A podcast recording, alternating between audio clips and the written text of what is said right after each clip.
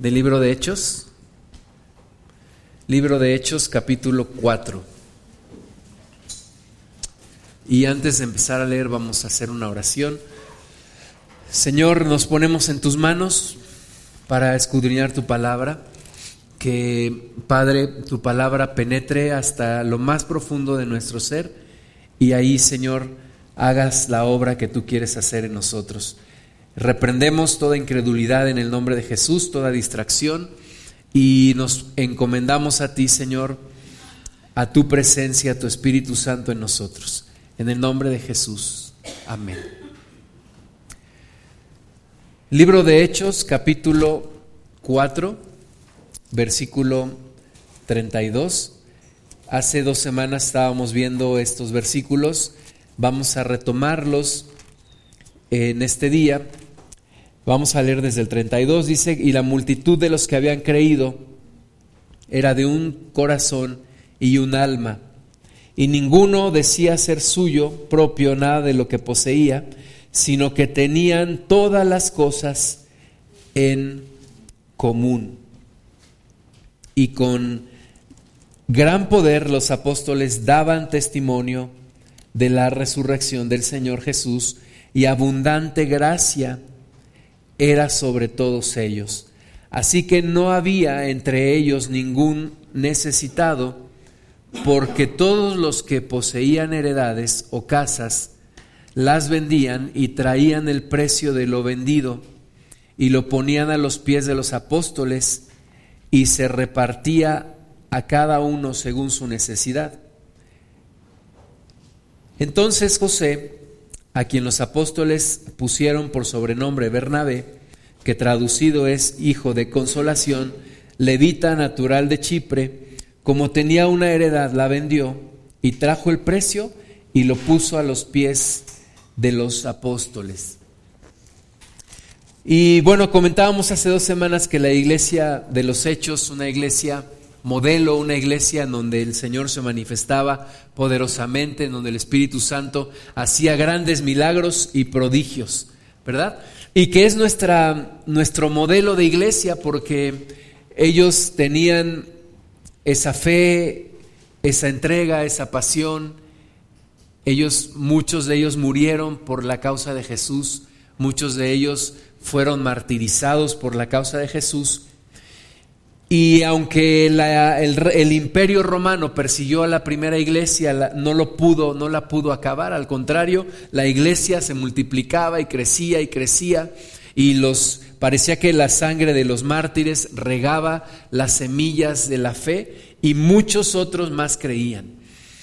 Y entre las cosas que veíamos hace dos semanas es que ellos, ellos tenían todas las cosas en común y decían que nada de lo propio era suyo, sino que dice que tenían todas las cosas en común. Y llegábamos a una conclusión hace dos semanas de que todas las cosas que ellos tenían reconocían que eran de Dios, no eran propias de ellos, sino reconocían que todo lo que es en la tierra, en el cielo, en el universo, todo es de Dios.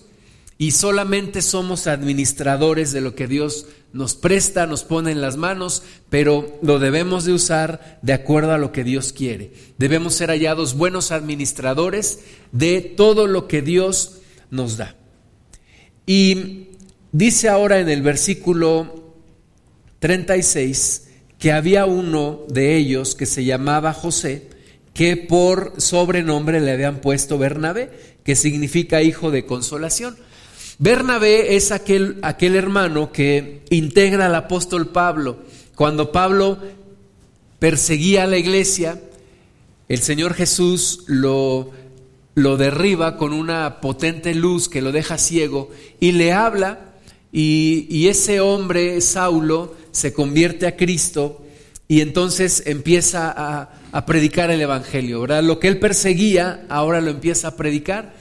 Y entonces Bernabé fue aquel varón que integró a Pablo a la iglesia, porque dice la Biblia que cuando Pablo se, se, quería juntar con los hermanos, todos le tenían miedo y nadie se quería juntar con él porque habían escuchado cómo él había perseguido cruelmente a la iglesia. Entonces, cuando ya los judíos lo rechazaban porque ya se había convertido a Cristo, pero los cristianos no lo aceptaban porque le tenían miedo. Bernabé fue aquel que hace honor a su nombre, hijo de consolación, que integra al apóstol Pablo a la iglesia. Pues este Bernabé es el del que nos habla aquí, dice que tenía una heredad y la vendió y trajo el precio y lo puso a los pies de los apóstoles. La, heredad era aquella propiedad que tus padres te dejaban, que tus padres te heredaban, y era algo de mucha estima. Normalmente no lo vendías, normalmente lo conservabas porque era algo que tus padres te habían heredado. Y solamente bajo una causa muy importante podrías venderlo. Y este hombre, Bernabé, lo vendió, vendió su heredad, ¿verdad? Él dijo, esta causa es verdaderamente importante. ¿Cuál es la causa? La causa de Cristo. Vendió la heredad y todo lo que le dieron, todo el precio que le dieron por esa heredad, vino y lo trajo a los pies de los apóstoles. Y esto fue notorio a la vista de muchos. Esto fue notorio a la vista de muchos hermanos y fue algo de gran admiración. ¿Verdad? Bernabé yo estoy seguro que no lo hizo para ganar el favor de los demás, pero fue algo que se conoció, fue algo que se supo. ¿verdad? Si lo escribe Lucas aquí en el libro de Hechos, es porque se conoció, se supo que así lo había hecho. Bernabé vendió la heredad. Imagínate, los hermanos comentaban, ya escuchaste lo que hizo el hermano Bernabé, vendió su heredad. Seguramente ha de haber sido una propiedad importante, una propiedad que le había redituado dinero, mucho dinero, porque todos se asombraron y, y, decían, Bernabé ha vendido su heredad y todo el precio que le dieron, todo lo que le pagaron, vino y lo puso a los pies de los apóstoles. ¿Verdad? Ni siquiera dijo, yo quiero que esto se emplee para tal cosa. No. Lo vendió y trajo todo el precio al pie, a los pies de los apóstoles y dijo, aquí está esto, que sea para bendición del reino de Dios, para la causa de Cristo, para que el Evangelio se siga predicando, para la necesidad de los hermanos más pobres y lo, y lo puso a los pies de los apóstoles. Amén. ¿Cuántos serían capaces de hacer esto? Algunos van a decir, amén, yo, gloria a Dios. Pero vender una heredad, yo tengo un amigo que tenía una casa, más bien tenía dos casas. En, en, una casa era parte del terreno que sus papás le habían dejado y tenía otra casa que era la que él había comprado y donde había vivido con su esposa y sus dos hijos. Ahora su esposa lo abandonó. Cuando él se convirtió a Cristo, su esposa lo dejó. Un día mi amigo llegó a su casa, ya no encontró a su esposa, ya no encontró a sus hijos, ya no encontró nada. Y entonces pasó el tiempo y este varón trajo los documentos de su casa y se los entregó al pastor de la iglesia y dijo, aquí está, úsenlo como mejor les parezca, es para la obra de Dios. Entonces muchos hermanos nos quedamos, wow, ¿verdad? Decirlo es una cosa, hacerlo es otra. Este varón lo hizo ahora, poquito después de que lo hizo apareció la, la que andaba perdida, ¿verdad? Apareció la mujer reclamando por qué andaba regalando los bienes que eran de sus hijos y le dijo, ¿sabes qué? Estos bienes no son de mis hijos, estos bienes son de Dios y yo hago con ellos lo que Dios me pone a hacer en mi corazón. Entonces, Bernabé lo hizo así. Vendió una heredad, la puso el precio, lo que le dieron, lo puso a los pies de los apóstoles. Entre los que se enteraron había un matrimonio que se llamaba Ananías y Zafira. Entre aquellos que se asombraron y vieron, wow, Bernabé, qué bruto, qué tremendo, vendió su heredad y todo lo trajo a los pies de los apóstoles. Pero además dijeron, ya viste qué impacto, ya viste que, que a través de esta ofrenda Bernabé fue conocido en la iglesia. Y entonces dice el versículo 1 de Hechos 5, cierto hombre llamado Ananías, con Zafira, su mujer, vendió una heredad, ¿verdad? Emulando, copiando lo que había hecho Bernabé, este matrimonio también vendieron una heredad. Tal vez también era una heredad importante, tal vez era un terreno grande. ¿Verdad? Yo estaba viendo ayer eh, un, video de una congregación en, el Estado de México que empezaron en un terreno de 500 metros, luego compraron uno de 3.500, ahorita están comprando uno de 5.000 metros cuadrados. Entonces, tal vez alguna hermana lo ha donado, tal vez algún hermano lo ha ofrendado. Entonces, estos, este matrimonio de Ananías y Zafira tenían una heredad y convinieron en venderla. Ahora, tú y yo vamos a dar cuentas delante de Dios de lo que hacemos con lo que Él nos da o con lo que Él nos presta. Yo no voy a dar cuentas con lo que Dios te dio a ti. Yo voy a dar cuentas por lo que Dios puso en mis manos. Y tú no vas a dar cuentas por lo que Dios me puso en las manos. Tú vas a dar cuentas por lo que Dios puso en tus manos. Entonces cada quien es responsable de hacer las cosas con los bienes que Dios le ha prestado. Y alguien puede decir, yo lo voy a vender. Yo lo voy a vender y yo voy a gastarme el dinero. Yo me voy a ir de viaje, quiero irme unos días a la playa o tal vez si la heredad es muy grande, pues dice, yo me voy a ir a Europa, yo me voy a ir a otro país a vivir un tiempo o voy a dejar de trabajar tres años, ¿verdad? Cada quien hace lo que decide con sus bienes. Pero todos vamos a dar cuentas delante de Dios. Todos vamos a dar cuentas. ¿Por qué? Porque ya habíamos dicho hace dos semanas que todo es realmente del Señor, no es nuestro. Bueno, Ananías y Zafira convinieron, acordaron en vender su heredad. Pero, dice el versículo 2, esto ya no fue buena idea, sustrajo del precio, sabiéndolo también su mujer y trayendo solo una parte, la puso a los pies de los apóstoles. Una vez estábamos platicando mi esposa y yo con, uno de mis cuñados y, me dice, y nos dice, ustedes dos son cómplices. Y yo, ¿de qué? ¿De qué somos cómplices? ¿Qué hemos hecho? Es que ustedes dos se han puesto de acuerdo y siguen, y siguen a Dios. Bueno, pero no le llames así tan feo. Porque cuando dices cómplices es como hicieron algo malo y se pusieron de acuerdo y se están cubriendo el uno al otro. ¿Verdad? Pues Ananías y Zafira sí eran cómplices. Se pusieron de acuerdo, vendieron la heredad, pero sustrajeron del precio, sabiéndolo ambos, poniéndose de acuerdo. ¿Verdad? Y trayendo solo una parte la pusieron a los pies de los apóstoles. Cada quien es responsable de lo que hace con los bienes que Dios le ha dado, pero todos tenemos que dar cuentas a Dios un día.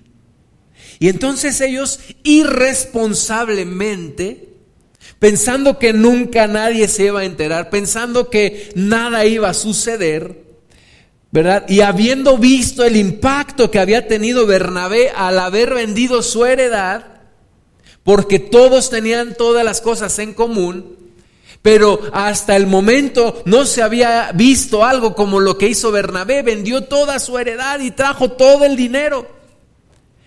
Pues estos lo vieron y codiciaron ese reconocimiento, pero también codiciaron el dinero. Así que, habiendo emulado, habiendo simulado o habiendo copiado o imitado a Bernabé, vendieron la heredad, pero sustrajeron una parte. No nos dice la palabra de Dios cuánto. No nos dice si si sustrajeron una décima parte o si sustrajeron nueve décimas partes.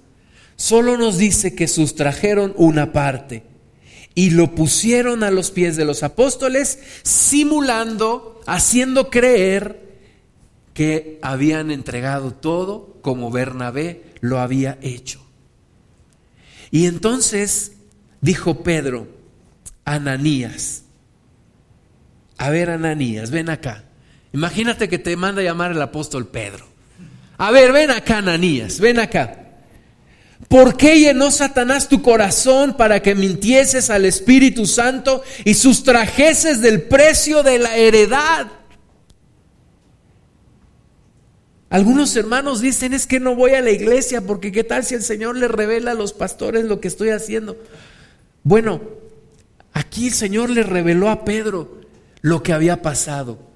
Y Pedro le dice a Ananías, ¿por qué llenó Satanás tu corazón para que mintieses al Espíritu Santo y sustrajeses del precio de la heredad?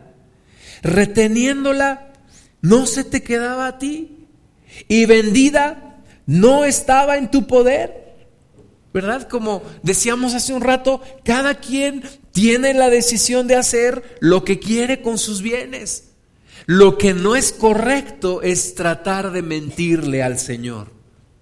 Y Pedro le dice, te hubieras quedado con ella o la hubieras vendido y te hubieras quedado con el dinero.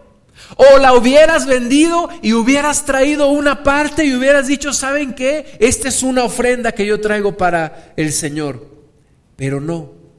Dice, no has mentido a los hombres, sino a Dios.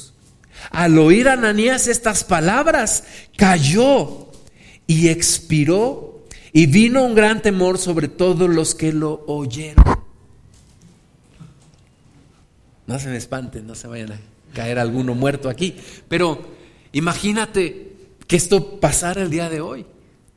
Hermano, ¿por qué no viniste hace ocho días? Es que, ¿qué crees, hermano? Que tuve un gran problema.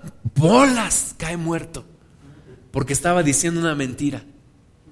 Y otro, hermana, leíste la palabra de Dios y oraste. Sí, Dios sabe que yo leí toda la semana. ¡Pum! Cae muerta. Imagínate, las congregaciones se quedarían vacías. ¿Verdad? Si esto sucediera el día de hoy. Porque la verdad es que le mentimos a Dios. Le mentimos a, a los hermanos, le mentimos a Dios. Ahí viene un hermano que te pidió oración y, cuando lo ves dices, se me olvidó. Se me olvidó que me pidió oración. Y viene el hermano, ¿qué pasó hermano? ¿Oraste por mí? Sí, Dios lo sabe, yo oré por ti toda la semana. ¿Verdad? ¿O por qué no viniste el miércoles a la oración? Pues, y nos inventamos cosas. O yo no sé si inventamos o no. El chiste es que a Dios sí le estamos mintiendo. Y te voy a decir por qué. A Dios le mentimos porque cuando le entregamos nuestra vida, le dijimos, eres el Señor de mi vida. Eres el Señor de mi vida quiere decir, eres el Señor de lunes a domingo. Eres el Señor de todo lo que soy. Eres el Señor de mi familia. Eres el Señor de mis tiempos. Eres el Señor de mi dinero. Eres el Señor de todo. Le dijimos a Cristo, te lo entrego todo. Yo no sé si tú eres consciente de eso, pero cuando tú le dijiste a Jesús, sé mi Señor, ¿verdad? Le estabas entregando todo, todo. No una partecita, no le estabas diciendo al Señor, pero en las letras chiquitas, Señor Jesús dice, eres Señor mío de domingo de 12 del día a 2 de la tarde. O eres Señor mientras no tenga mucho dinero. O eres mi Señor mientras no tenga nada que hacer. ¿Verdad? No. Tú y yo le dijimos a Jesús, eres mi Señor. Señor no es un nombre. Señor es un título que voluntariamente tú y yo le damos. Voluntariamente se lo damos al Señor. Entonces yo no yo me hago semejante a Ananías y Zafira cuando yo le prometo a Dios todo y luego sustraigo de lo que yo le prometí, sustraigo de lo que yo le ofrecí. Me recuerda una caricatura que yo veía cuando era niño de Don Gato, ¿verdad? Que daba una propina, pero él traía una liga en la mano y entonces cuando ya se iba jalaba la, liga y entonces se regresaba su billete a su bolsa. Así me parece que hacemos con el Señor. Le ofrecemos algo, le decimos aquí está todo, pero luego cuando nos vamos lo jalamos y nos regresamos con lo que supuestamente le habíamos entregado al Señor. Un amigo mío me mandó en la semana un video, no sé quién habla, se los compartí en el WhatsApp, y nos habla de la primera iglesia. La primera iglesia no estaba jugando, la primera iglesia lo entregó todo, lo entregó absolutamente todo, y muchos de ellos murieron. Y yo veía las imágenes ahí del Coliseo romano cuando soltaban a los leones y los cristianos ahí eran despedazados por los leones. Esta gente no estaba jugando. Esta gente realmente lo estaba entregando todo. Ahora, Dios respetó ese nivel de calidad y ese nivel de compromiso de la primera iglesia. De tal manera que no toleraría un par de mentirosos en esa iglesia tan santa y tan comprometida. Y hoy decimos, qué bueno que eso no pasa hoy. Y yo digo, qué malo que eso no pasa hoy. ¿Sabes por qué? Porque no tenemos ese mismo nivel de santidad y ese mismo nivel de honestidad con el Señor y ese mismo nivel de entrega con el Señor. Esto ya no sucede hoy porque no lo digo, lo, parece broma, pero es una realidad. Si esto sucediera hoy, las iglesias estarían vacías. Vacías. Porque muchas veces le mentimos a Dios, nos comprometemos y luego nos arrepentimos y luego le decimos a Dios, bueno, tú sabes que realmente lo que yo quería decir no era todo eso. Cuando yo dije todo, no era realmente todo. Cuando yo dije todo, no era realmente mi tiempo todo. Cuando yo dije todo, no era realmente todos mis sueños ni todo lo que yo quiero hacer. Porque yo todavía tengo muchas cosas que hacer. Porque yo todavía tengo muchos intereses, tengo muchas necesidades. Señor, tú sabes lo que yo he sufrido, etcétera, etcétera, etcétera, etcétera un montón de cosas que tenemos que decirle a Dios. Pero todo es todo. Tú no le has entregado nada al Señor si no le has entregado todo. Todo. Todo. Demanda Dios todo. Demanda que ya no vivas para ti, pero que sea una realidad. Que ya no vivas para ti, que vivas para el Señor. Me llama la atención lo que publicamos en el Facebook y, veía un video igual de un, de un hombre en Alemania que también llegó a la muerte por, por sus convicciones y lo ponemos y lo publicamos y, y nos admiramos, pero, pero yo quisiera ver cambios pequeños, Pequeños cambios rutinarios en nuestra vida, en nuestra forma de vivir, en nuestra forma de distribuir nuestro tiempo, en nuestra forma de distribuir nuestro dinero, en la forma de, enfocar a nuestra familia. Porque yo creo que hemos diluido el mensaje del Evangelio a un Evangelio de comodidad. Lo que me acomoda, lo que puedo, lo que no me causa problema pero Dios no quiere eso. Jesucristo nos enseñó la forma. Jesucristo vino a vivir no para Él. Jesucristo pudo haber sido el gobernante más importante de todos los tiempos, pudo haber sido el rey más rico de todos los tiempos, pudo haber sido la persona más famosa de todos los tiempos, pero no vivió para Él. Jesucristo vivió para el Padre. Nunca gobernó un pueblo, nunca escribió un libro, nunca viajó más de 300 kilómetros de donde nació. ¿Por qué? Porque vivió para el Padre. Y tú y yo nos revelamos para vivir para Él. Queremos guardar nuestros derechos, queremos conservar nuestros gustos, queremos seguir repartiendo nuestra vida como mejor nos plazca pero no queremos hacer a Jesús el Señor. Y, criticamos a la gente del mundo porque le dicen Señor a Jesús, pero no le obedecen. Le dicen Señor a Jesús porque y no le alaban. El otro día estábamos platicando un grupo de jóvenes y me preguntaban, ¿usted es cristiano? Sí. ¿Y, qué pasa con los santos? ¿Usted los adora? No, no, yo no los adoro. Y alguien dijo, nunca se atrevan a decir que los católicos adoramos los santos. Yo me quedé, wow, ¿por qué? ¿Por qué dices eso? Porque nosotros no adoramos a los santos, solamente los honramos. Yo no quise contradecirle, pero, pero si no los adoran, entonces, ¿por qué les hacen tantas peregrinaciones? ¿Por qué se arrodillan delante de ellos? ¿Por qué tienen imágenes? ¿Por qué, los, por qué les rezan a ellos? ¿Verdad? No hay, no hay mucho argumento para, para, para sustentar esa afirmación de que no adoran los. Por supuesto que los adoran. Pero nosotros no somos menos incongruentes que ellos. Porque decimos que Jesús es nuestro Señor y realmente no lo es. Realmente no lo es. Hablemos las cosas y veamos la realidad crudamente, cómo está. La iglesia cristiana hoy dice que Jesús es su Señor. No lo es. No lo es. Los hechos me lo dicen. Los hechos lo manifiestan. Vemos muchos jóvenes en los conciertos de música cristiana y sabes que muchos de ellos nada más van para sentirse bien. No van a alabar a Dios, no van a honrar al Señor. No vemos puntualidad en las congregaciones, no vemos interés en las congregaciones, no vemos involucramiento, no vemos compromiso. Jesús no es nuestro Señor. No tratemos de simular algo.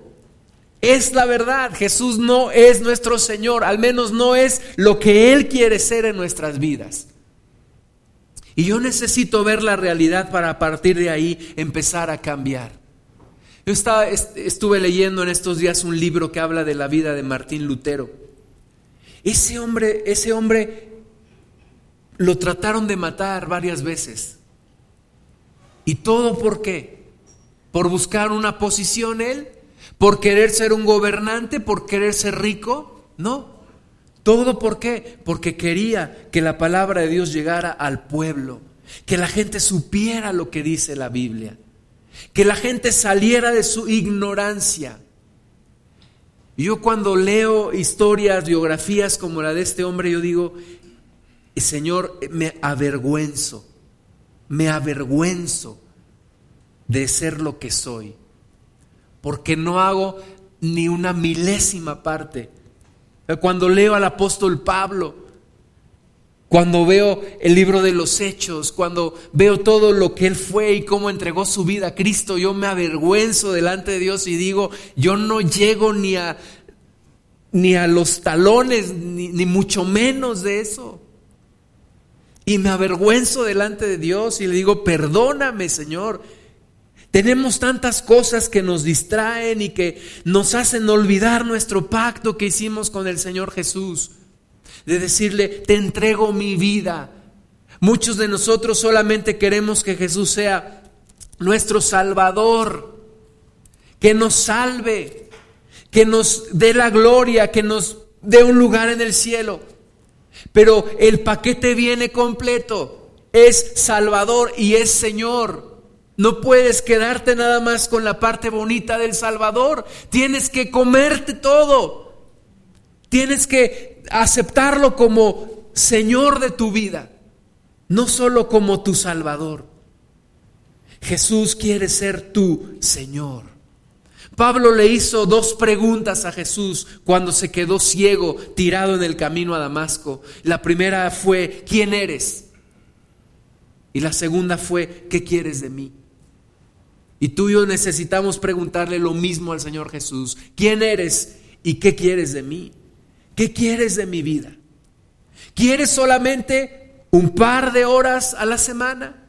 ¿Quieres solamente una simulación de cristiano? ¿O quieres toda mi vida? Toda mi vida y toda tu vida es absolutamente todo. Todo. Cuando yo conocí a Cristo yo era soltero. Y cuando conocí a, mi esposa, una de las cosas que yo le hablaba era, todo el tiempo hablarle de Cristo, pero hablarle también de que yo quería servir a Cristo. Yo quería servir a Cristo. Yo le había entregado mi vida a Cristo para servirle. Para servirle. Y desde entonces yo trabajo, por supuesto, porque tengo, tengo que sostener mis gastos y todo, pero, pero ante todo y, y parte de mi servicio está en todo. Toda mi vida tiene que ser para servir. Es algo que yo lo tengo consciente. A lo mejor no lo cumplo al pie de la letra, pero es algo que tengo metido en mi mente. Toda mi vida debe servir para Cristo. Y cuando me encuentro y cuando me sorprendo que no es así, me arrepiento y le pido a Dios que me ayude a reorientar mi vida hacia lo que Él quiere de mí. Y mi esposa entró en el mismo sentir y mis hijos en lo mismo. Una la, mamá de Marcos Witt dice, en, uno de sus libros, yo no estoy criando hijos para que sirvan a Satanás. Yo estoy criando hijos para que sirvan a Dios. Y yo me muevo y busco con mi esposa movernos en el mismo principio. Nuestros hijos tienen que servir a Dios. Si no, de nada sirve. De nada sirve. Yo no quiero que mis hijos el día de mañana estén apartados de Dios, haciendo muchas cosas y haciendo mucho dinero y apartados de Dios. Ese sería el peor fracaso como padre. Y desde antes que nacieran y cuando supimos que estaban en el vientre, los entregamos a Dios. Y ellos saben, están marcados para servir a Dios. Pero tú también. Tú también. Dios te quiere a ti de tiempo completo para Él. Obviamente vas a tener tu trabajo y vas a tener tus actividades, pero ante todo, ante todo, saber que le perteneces a Dios. Los primeros cristianos eran los mejores ciudadanos del imperio romano, pagaban sus impuestos, eran trabajadores, no se metían en problemas. Eran gente ejemplar. ¿Por qué? Porque tenían un solo Señor. Era Jesucristo. Le llamaban Curios. Era Jesús, su Señor. Y daban su vida con tal de no fallar. En este nivel, en este estándar de santidad y de entrega, no había lugar para dos mentirosos como Ananías y Zafira. No había lugar para un par de mentirosos que, simulando a entregarlo todo, estaban sustrayendo del precio.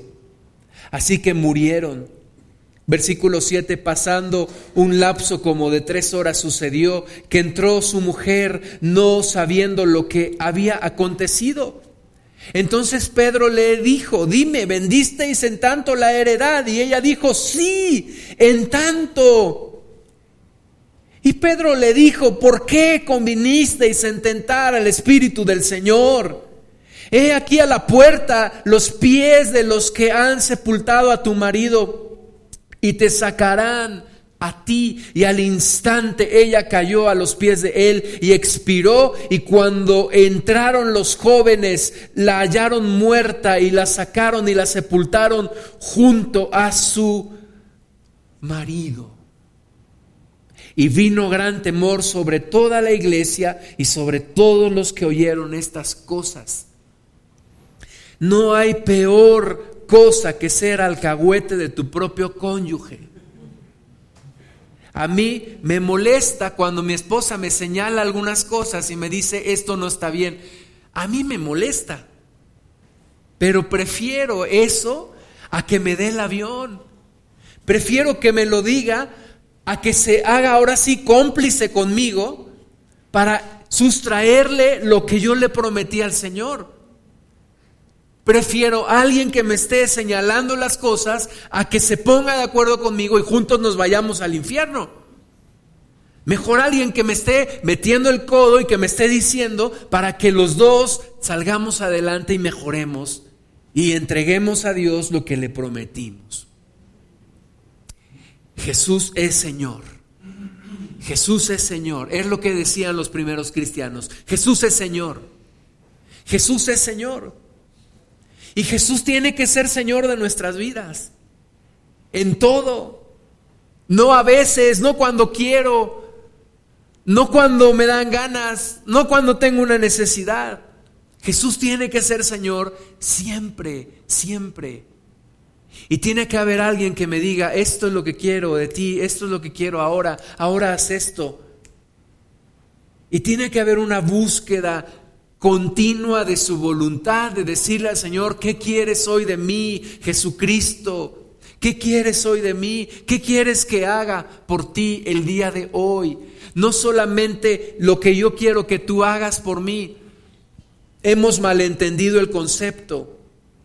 Todos tenemos oraciones como una lista de petición de supermercado para el Señor. Quiero esto, quiero aquello, bendíceme aquí, bendíceme allá, ayúdame en esto. Cuando que debería de ser al revés, Señor, ¿qué se te ofrece hoy? ¿Qué quieres de mí? ¿Estoy haciéndolo bien o tengo que cambiar algo? ¿Qué quieres que cambie hoy, Señor? ¿A quién quieres que le hable tu palabra? ¿Qué, cómo quieres que distribuya mi tiempo? ¿Cómo quieres que distribuya el dinero que tú has puesto en mis manos? ¿Qué quieres de mis hijos, Señor? ¿Qué quieres de mi matrimonio? ¿Qué esperas de mi tiempo? Ese es el correcto papel y la correcta dinámica delante de Dios. Eso es lo que Dios espera de su iglesia. No lo espera del mundo. Porque el mundo tiene sus decisiones y sigue sus propósitos y tiene sus caminos y tiene sus sueños. Porque el mundo no se ha comprometido con Cristo.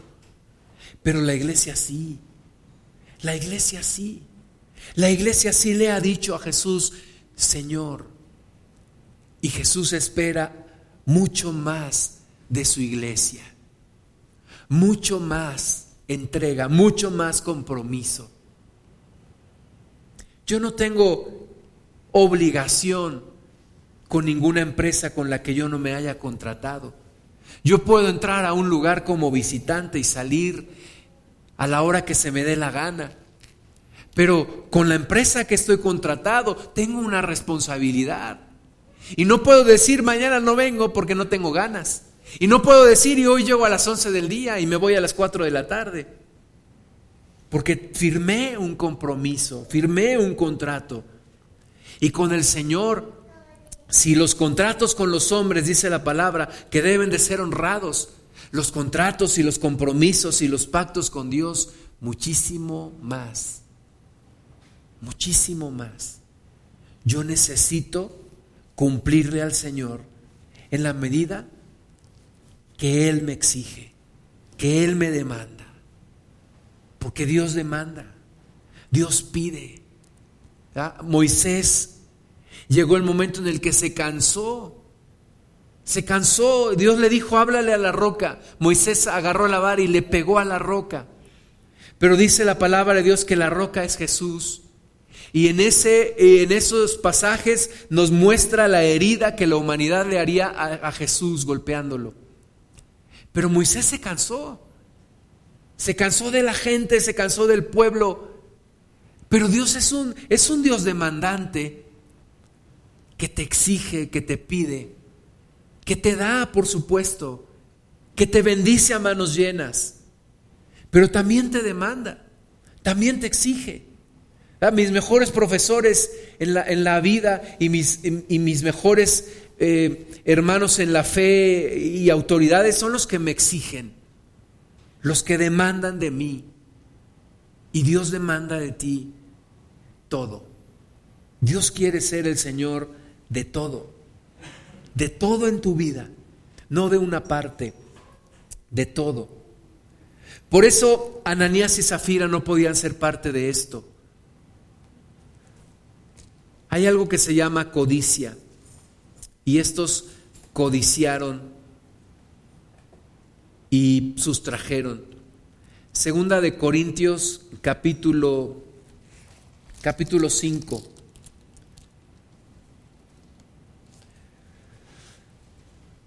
Yo estaba pensando un poco lo que en general le ha pasado a la iglesia en Estados Unidos.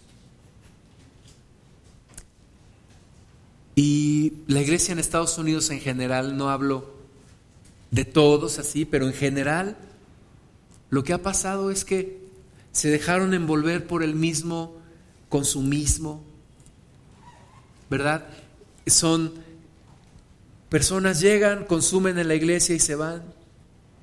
Cuando que aquel país que fue semillero de tantos misioneros, de, tanta, de tantos predicadores, y, hoy en día, desde mi punto de vista y desde, desde donde yo alcanzo a ver,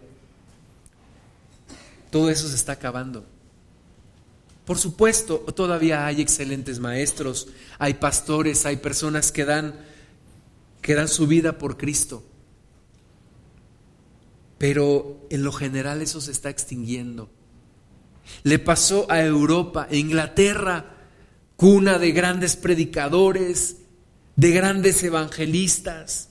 Hoy en día los templos se están vendiendo para bibliotecas, para escuelas. Una Europa fría, porque siguió sus propios intereses. Latinoamérica nos está pasando lo mismo. Estamos tan ocupados en prosperar. ¿Verdad? Parece que la idea del, sueño americano nos la vendieron ahora para el sueño latinoamericano. Yo le preguntaba una vez a una persona, ¿y cuál es el sueño americano? Y me decía, te lo, te lo resumo en esto, tener una casa, tener un carro y tener un perro. Ese es el sueño americano. Y eso es lo que nosotros estamos buscando ahora. Tener una casa, tener un carro, tener un perro, vivir bien, que no me falte nada. Y en pos de eso estamos descuidando y estamos haciendo a un lado al Señor de nuestras vidas. Dice el apóstol Pablo, y estas palabras se escriben no solamente para los cristianos de aquel tiempo, sino para nosotros. Segunda de Corintios 5, 14, uno de mis versículos favoritos, porque el amor de Cristo nos constriñe el amor de Cristo nos constriñe. ¿Qué es constriñir? Es oprimir, es causar una presión. Es el amor de Cristo nos, nos presiona, nos constriñe, nos oprime. Pensando esto, que si uno murió por todos, luego todos murieron. Es muy lógica la explicación de Pablo aquí.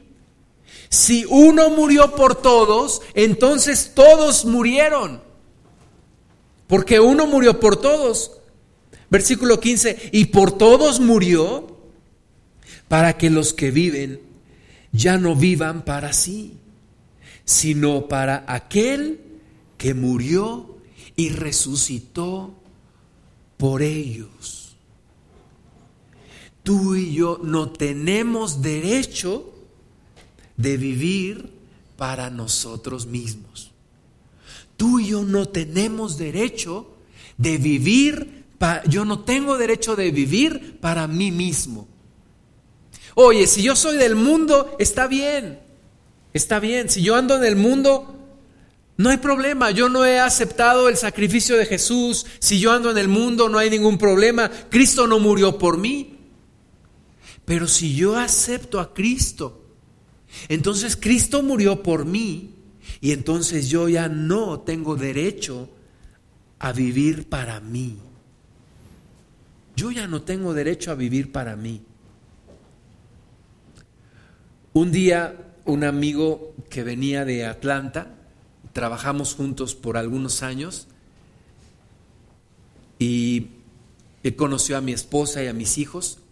Un día me dijo, tú ya no vives para ti.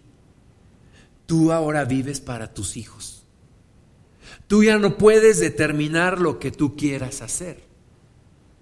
Tú debes pensar en tus hijos antes que pensar en ti. Y yo me voy un poquito más allá. Yo ya no puedo vivir para mí. No solamente para mis hijos, yo tengo que vivir para Cristo.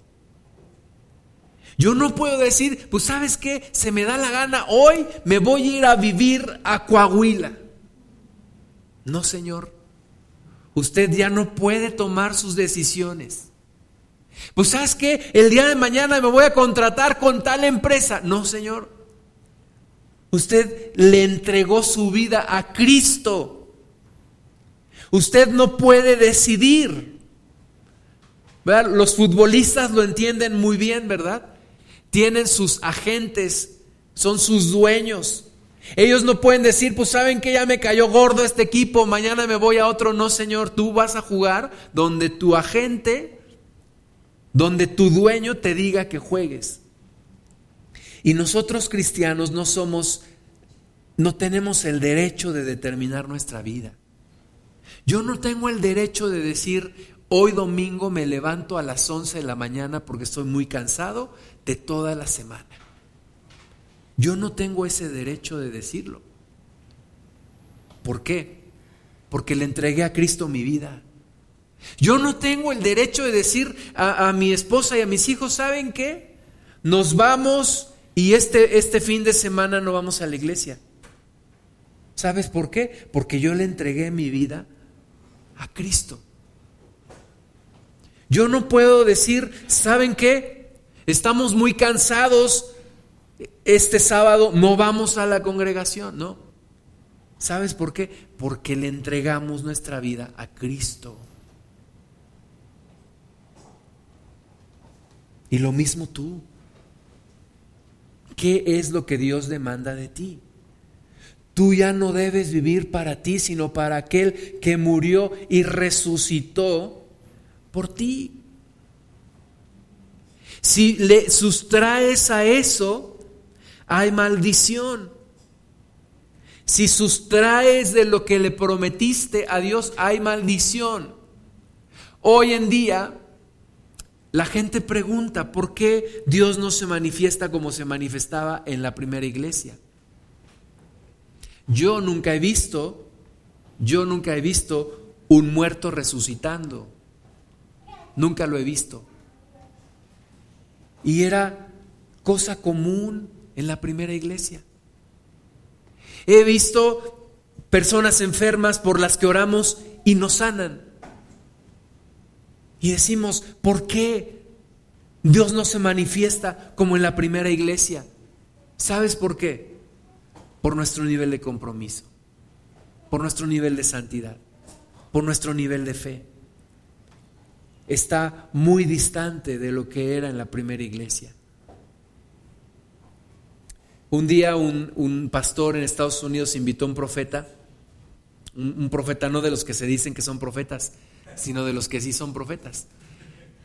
Y lo invitó a su iglesia y le estaba presumiendo su auditorio. Dijo, mira este auditorio tan grande, mira estas alfombras de la primera calidad, mira estas, estos asientos, mira nuestras cuentas en el banco. Y dijo, así que no podemos decir como dijo Pedro, no tengo oro ni plata. Le dijo el profeta, sí, pero tampoco puedes decir lo que dijo después, pero de esto te doy. Tienes mucho dinero, pero no tienes lo que ellos tenían, la presencia del Espíritu Santo. ¿Y cuánto daríamos por tener la presencia del Espíritu de Dios como la tenían estos primeros cristianos? De repente hay momentos en donde siento la presencia de Dios, son momentos en donde digo, Señor, que toda la vida fuera así, que todo el tiempo fuera así, Señor. Pero debemos vivir para Él, para Cristo. Ya no andar por nuestro propio interés, sino vivir para Jesús. Éxodo capítulo 13. Éxodo 13. Me llama la atención la, pasión del, de la gente del mundo. Aquí en Pachuca hay una escuela de fútbol donde llegan niñitos de 10, de 11, de 12 o más chicos. Una vez un amigo mío me dijo, un día de estos voy a visitarte a Pachuca, porque mi sobrino de 12 años está internado en la escuela del fútbol. Le dije, no inventes, ¿y dónde, dónde son sus papás? Me dice, no, sus papás viven allá en Torreón. Pero el muchachito ya está ahí porque quiere jugar fútbol. Muy respetable la decisión, ¿verdad? Pero nosotros no tenemos esa misma pasión.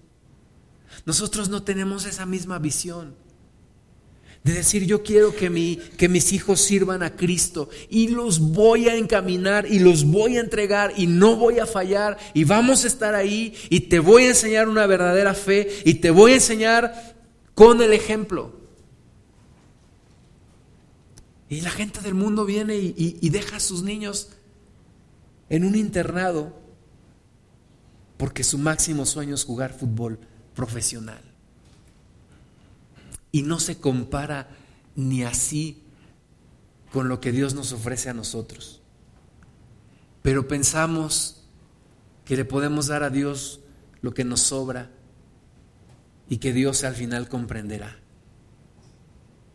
Pero Dios no puede ser burlado, dice la Biblia. Y los que nos burlamos de nosotros mismos somos nosotros porque no obtenemos lo que al final quisiéramos y no vivimos lo que al final pudiéramos haber vivido. Éxodo 13, Jehová habló a Moisés diciendo, conságrame todo primogénito, cualquiera que abre matriz entre los hijos de Israel, así de los hombres como de los animales, mío es. Mío es. ¿Te das cuenta de lo que Dios está diciendo? Todos los primogénitos de animales y de hombres son del Señor. Entonces los que somos padres, nuestros hijos primogénitos son para el Señor, son para Dios son para que le sirvan a Él. En Ciudad Juárez había una, unos muchachos, hermanos, eh, habían caído en, drogadicción y Dios los había rescatado y, y, dijeron a su mamá, mamá, queremos ir al instituto bíblico y fueron al instituto bíblico y saliendo del instituto dijeron, queremos ir de misioneros. Sus padres se opusieron y dijeron, no, no lleves esto al extremo, no lo hagas, están muy jóvenes, no queremos que vayan a esos lugares, pueden perder su vida. Mamá, queremos ir, Dios nos está llamando, no vayan y no van a ir. Y no fueron, y ¿sabes en qué terminaron sus vidas? Volvieron a la droga, se volvieron locos. Y eso es lo que pasa cuando le negamos a Dios algo que Él nos está demandando. Ana era una mujer que no podía tener hijos y se presentaba delante del Señor año tras año con su esposo y con aquella otra mujer, aquella concubina. Y ella oraba al Señor, dame un hijo, dame un hijo, dame un hijo. Y cuando ella entendió, dijo, dame un hijo y te lo voy a dedicar a ti y te servirá para toda su vida. Y Dios escuchó su oración. Y al tiempo de Dios, la mujer concibió. ¿Y sabes qué hizo esta mujer? Lo tuvo durante tres años a Samuel. Tres años lo amamantó, tres años lo abrazó, y yo creo que ella pensaba cuando lo abrazaba y decía, este niño no me pertenece a mí. Y un día lo voy a tener que ir a dejar al mismo lugar a donde oré por él. Y veía que el tiempo avanzaba y avanzaba y avanzaba.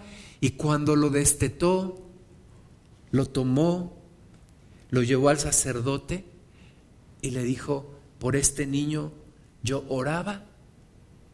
Y yo le dije a Dios, tú me das un niño, yo te lo voy a entregar a ti. Y aquí está. Dios cumplió y yo también estoy cumpliendo con Dios. y fue uno de los más grandes profetas de toda la historia, por una mujer que cumplió su promesa. Dios bendice cuando tú y yo le entregamos lo que Él demanda y lo que muchas veces le hemos ofrecido.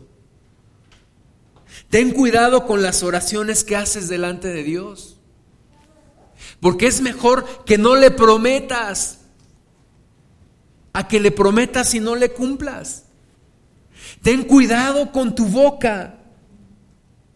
Ten cuidado con lo que le prometes al Señor. Dios está diciendo aquí, quiero el primogénito de todos los hombres y de los animales. Quiero lo mejor.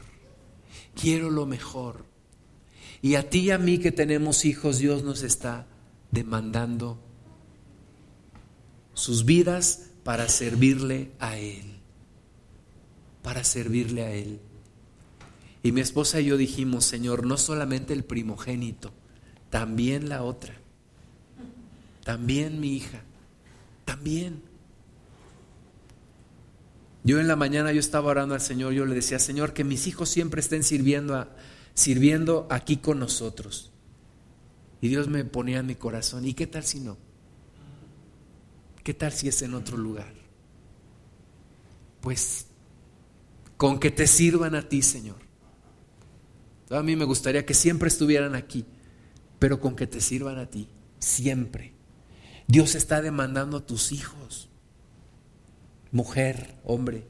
Dios está pidiendo a tus hijos, dámelo. Y a veces nosotros lo, no, Señor, y Dios te dice, dámelo. Dámela, se te va a echar a perder en, los brazos. Dame tu vida, nos está diciendo el Señor. Dame todo. Y nosotros no, Señor. Y Dios nos dice, lo vas a echar a perder. Un grano en tu mano se echará a perder, pero en las manos de Dios es una gran cosecha. Una gran cosecha. Dios demandaba del pueblo lo mejor, los primogénitos. Dios demanda lo mejor de tu día, el mejor momento de tu día para orar, para leer la palabra. El mejor 10% de tu ingreso para tu diezmo. La mejor etapa de tu vida, tu juventud, para Él lo mejor de ti para Él. Siempre es lo que Él demanda. Algunos vivimos con esta costumbre. Yo me acuerdo que en mi casa siempre la mejor parte de la comida era para mi padre. Mi papá normalmente llegaba en la noche, pero mi mamá siempre cuando nos sentaba a comer, apartaba la mejor parte de la comida para mi padre. Y es el mismo principio que debemos tener para Dios. Apartarle lo mejor, lo mejor, lo mejor para Él, el mejor momento de mi vida, el mejor instante en mi día, lo mejor de mis capacidades, lo mejor de mis talentos, lo mejor de lo mejor para Dios, porque yo vivo para Él. Salmo 50 14.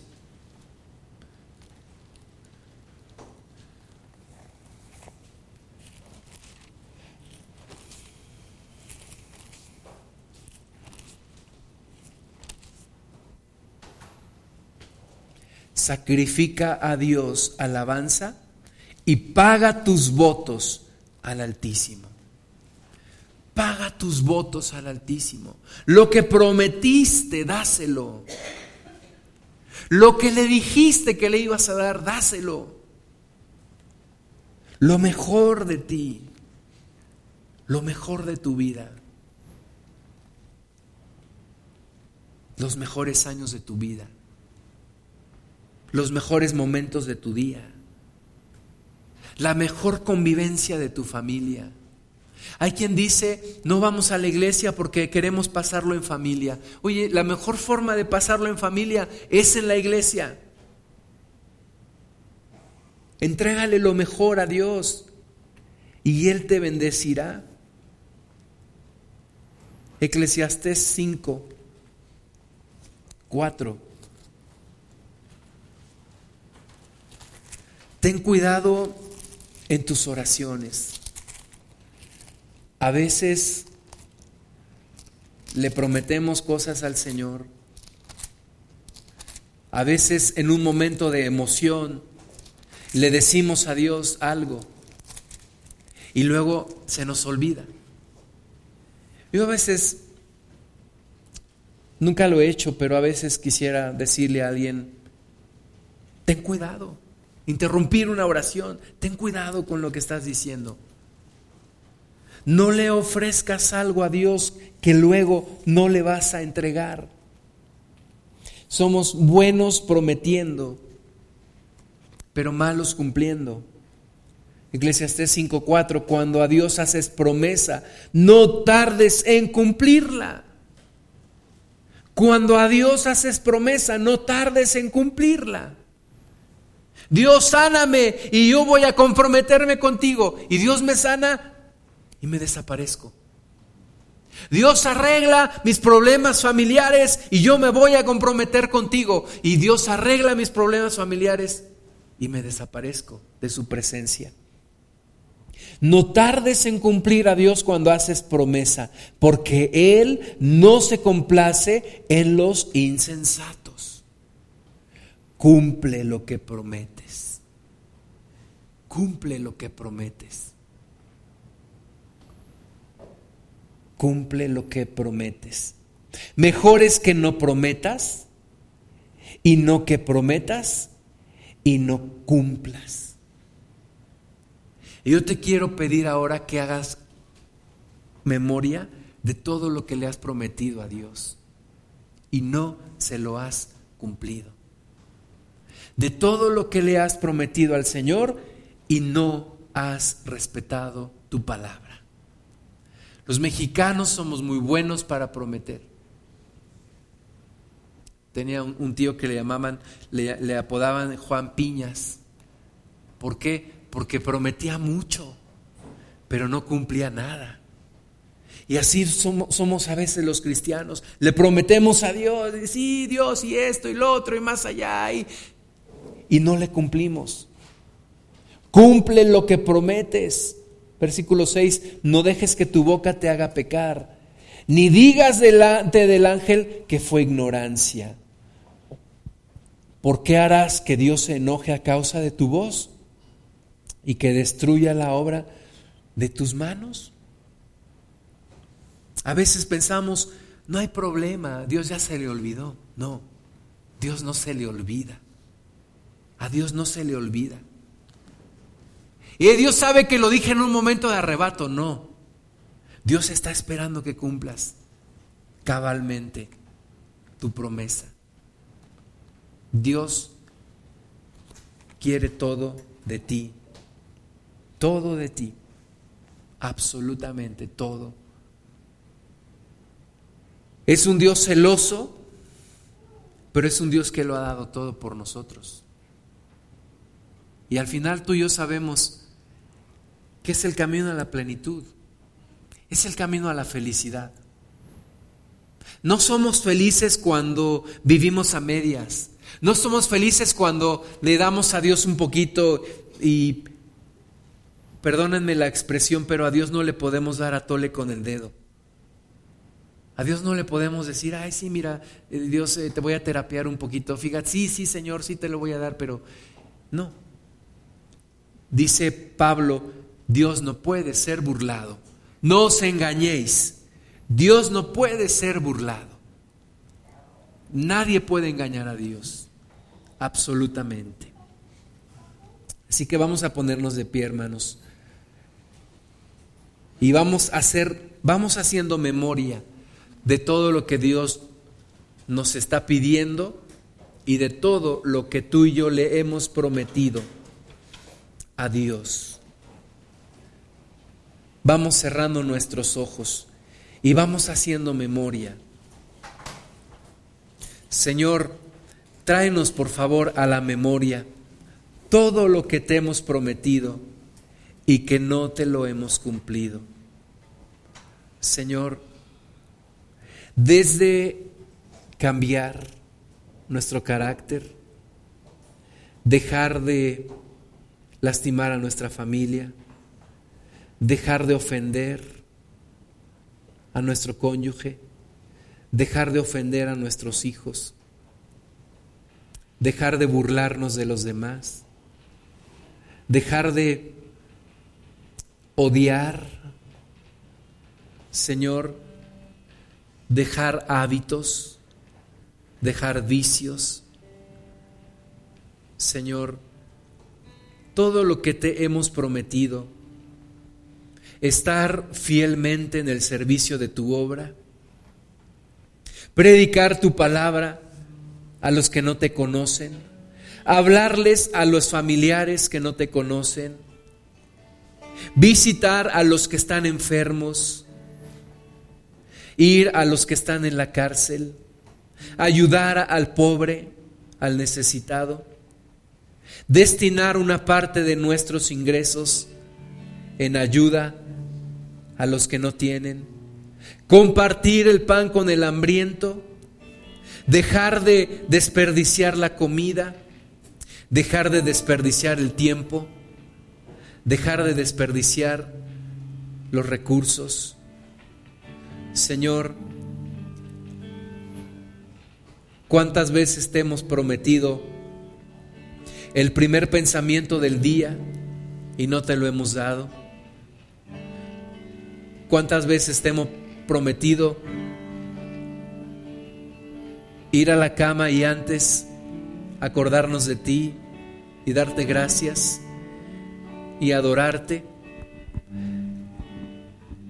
Te hemos prometido, Señor, la oración de la mañana y la oración de la noche. Perdónanos, Jesús. Perdónanos, Señor. A mí se me olvidó, pero a ti no. Yo dije las cosas a la ligereza, pero tú estuviste atento a mis palabras. Y eso trae maldición a nuestras vidas. Y eso obstaculiza el que tú nos bendigas. Porque tú dices que tu pueblo no miente. Hijos que no mienten, dice tu palabra. Y tú no puedes bendecir la mentira, Señor. Oh Dios, cuánto anhelamos tu presencia de una manera maravillosa como en la primera iglesia. Tú lo sabes, Señor, que lo anhelamos, que lo queremos, pero que muchas veces no queremos pagar el precio.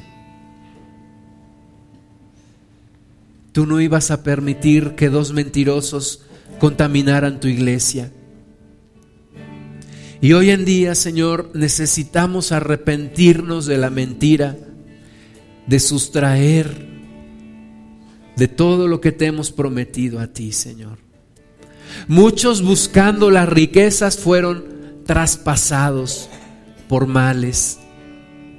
Acán fue apedreado junto con su familia y quemado por codiciar lo que no debía codiciar. Señor, trae una sanidad a tu pueblo y podamos cumplir, Señor, podamos cumplir con lo que prometimos. Yo te pido, Señor, oración todos los días de tu pueblo, que estemos orando, que estemos leyendo tu palabra que estemos hablando del Evangelio, pensando en ti todo el tiempo. buscando cumplir con tu voluntad, Señor. Dice la palabra del Señor que no te presentes delante de Él con manos vacías. Yo te pregunto hoy, ¿qué tienes que ofrecerle al Señor? Y, y que lo pienses bien, ¿qué tienes hoy para ofrecerle? ¿Qué parte de tu vida le quieres entregar hoy? Y que puedas levantar tus manos y en una oración personal tú y Él se lo entregues. Se lo entregues. Señor, mis hijos, tómalos en tus manos, Señor. No dejes que se aparten de tu camino, que sean para servirte a ti, que sean consagrados para ti, Señor. Que tú me enseñes a educarlos, a enseñarles un camino de fe verdadero. Señor, mi matrimonio, te sirva a ti, que juntos podamos servirte, Señor, que no nos tapemos el uno al otro, sustrayendo lo que te corresponde a ti, Señor. Padre, mi tiempo te lo entrego, Señor Jesús. Que las actividades de trabajo no me quiten más tiempo del que deben. No consuman mis fuerzas, ni consuman mi deseo de servirte a ti, Señor. Aún allí donde tú me has puesto, úsame para tu gloria, para hablar tu palabra, para hacer luz, Señor. Señor, toma los bienes que has puesto en mis manos. Jesucristo, toma los bienes que has puesto en mí, Señor. Ayúdame, Jesús. Ayúdame, Señor. Oh, rasara Y entonces vengas con poder y gran gloria sobre tu iglesia. Señor, en el nombre de Jesús. Hurrishiri titi rababa.